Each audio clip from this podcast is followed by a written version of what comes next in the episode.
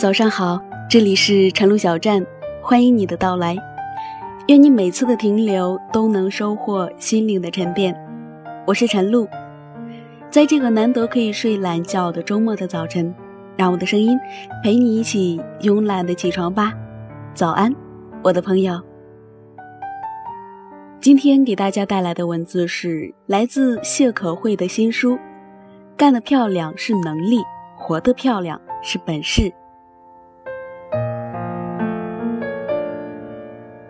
我们总要努力活成自己喜欢的样子。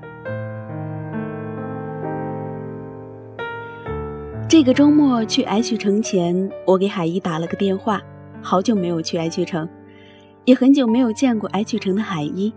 结婚之后，与许多其他城市的朋友开始梳理，虽然保持着一种从婚姻中独立的状态。却又一直兢兢业业地扮演着家庭中作为母亲和妻子的角色，过着一种朝九晚五又跌跌撞撞的生活。包括海一，与他也有三个多月没有见了。海一接起电话，依旧是那个熟悉的口吻：“小鱼，你到了，我去车站接你，老地方见。”去 H 城见海一是一种习惯。这个陪伴了我学生时代一直到如今的好友，除了那份舍弃不了的情谊，更有一种对平民英雄的敬意，而这份敬意就是我一点点看到他活成自己喜欢的样子。十八岁的时候见到的海一是一个胖实实的小姑娘，青春期的激素一点也不留情面，让她的身材显得臃肿。海一有着肉扑扑的脸，以及伸手过来就可以挥动着肉的臂膀，还好笑容证明他的可爱。见到我的第一句是：“你要喝茶吗？我书包里还有一瓶。”那天的天气很热，我下意识的以为茶是他用来解暑的，后来才知道这是他身材管理中的食物之一。他也一直直言不讳：“我就是想变成一个瘦姑娘。”我一直认为，一个能够管理自己体重以及健康的人，状态一定不会差。饮食上减半，运动上加倍，配合一些茶之类的饮料，就这样，在两年后，我硬生生地看着海一从一个只能穿肥大衣服的姑娘，到毕业的时候可以穿着超短裙，身材窈窕地出现在我的面前。他们班的同学说。如果每一个姑娘都能够像海一一样忍受每个晚上只喝一碗白粥，吃一个鸡蛋加一根黄瓜，再去操场上跑上五圈，不瘦都难。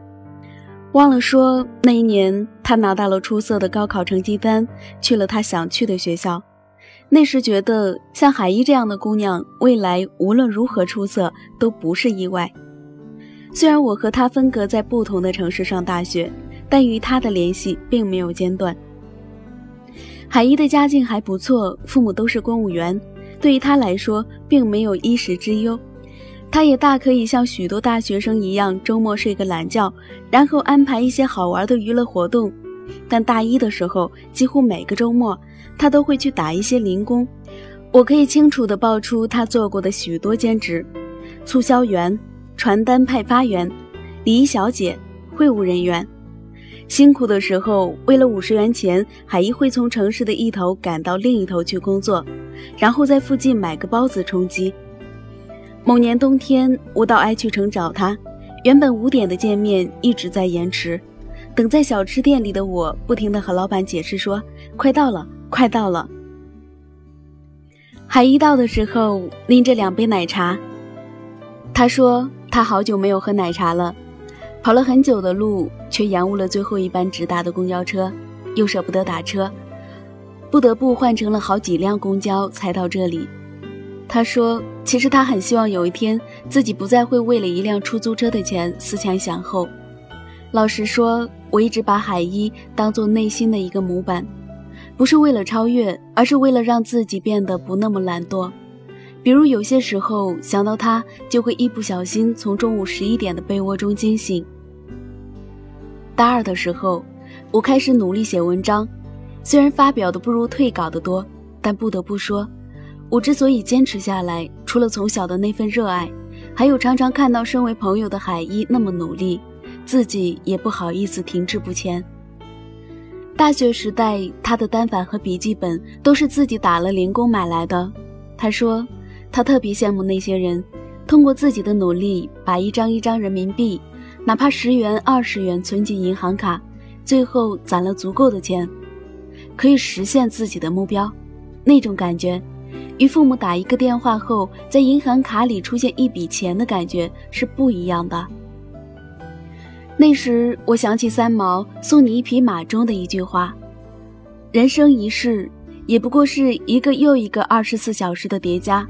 在这样宝贵的光阴里，我必须明白自己的选择。”春华秋实，亲爱的海一，你永远知道自己想要什么。而我还想说，他的成绩一点都不比别人差，每年都能拿到奖学金，他还是学生会干部。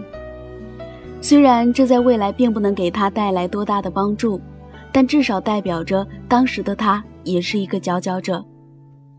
毕业后，海一去了一家销售公司，不出意外，家里千万个反对，大抵是因为他的父母认为女孩子的稳定比一切都重要。海一也有他自己的理由：一，他不喜欢二十年甚至三十年永远如一日的薪水。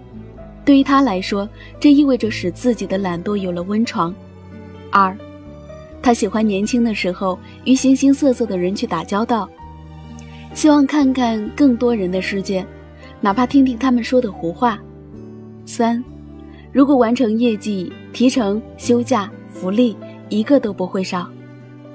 但海一说家里翻了个天，你也知道上一代人旱涝保收的思想有多严重。你这个有固定工作的人都快成为我父母心中的模范女儿了。虽然我也很理解他们，但他们觉得公司未必真的守信用，所有的承诺未必是真的，而他们也真的很怕我会在委屈之后无处哭。我只能告诉他们，委屈的时候，我还是会回来哭。但我喜欢过自己的日子，他们阻拦不了我。海一开始像电视剧里的白领一样，每天蹬着高跟鞋，穿着职业装，涂着淡淡的口红上班。开始在青涩的脸上滚瓜烂熟地背出公司的项目，心里打鼓，嘴上不慌不忙地拿出合同书。开始在一笔一笔的单子上写下自己的名字，看到自己的业绩从最后一名慢慢的进了前五。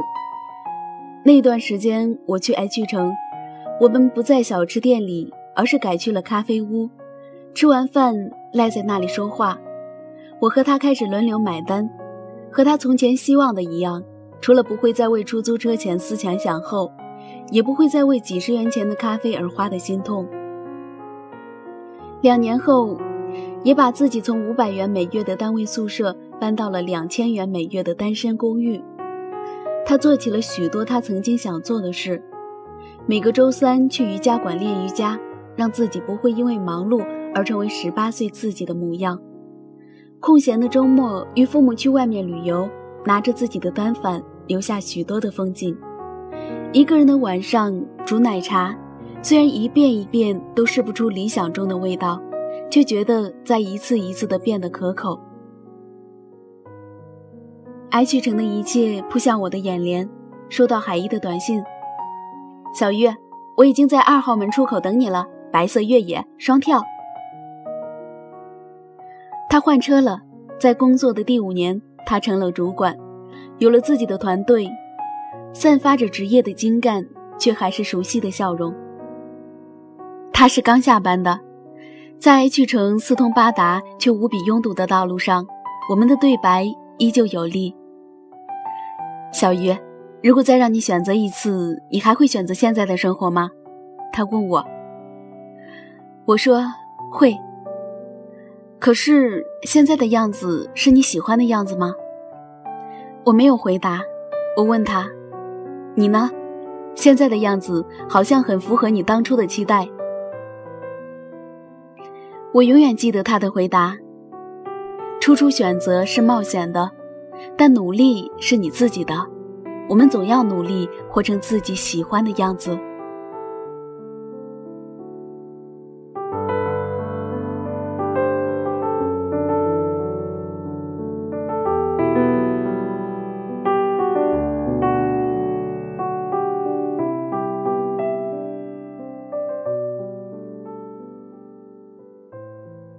好了，今天的文字分享完了，你也该起床喽。如果你喜欢我的节目，可以直接在微信搜索“晨露小站”，关注我的微信公众号。每个早上，我都会和你说早安。也愿你的努力可以活成自己喜欢的样子。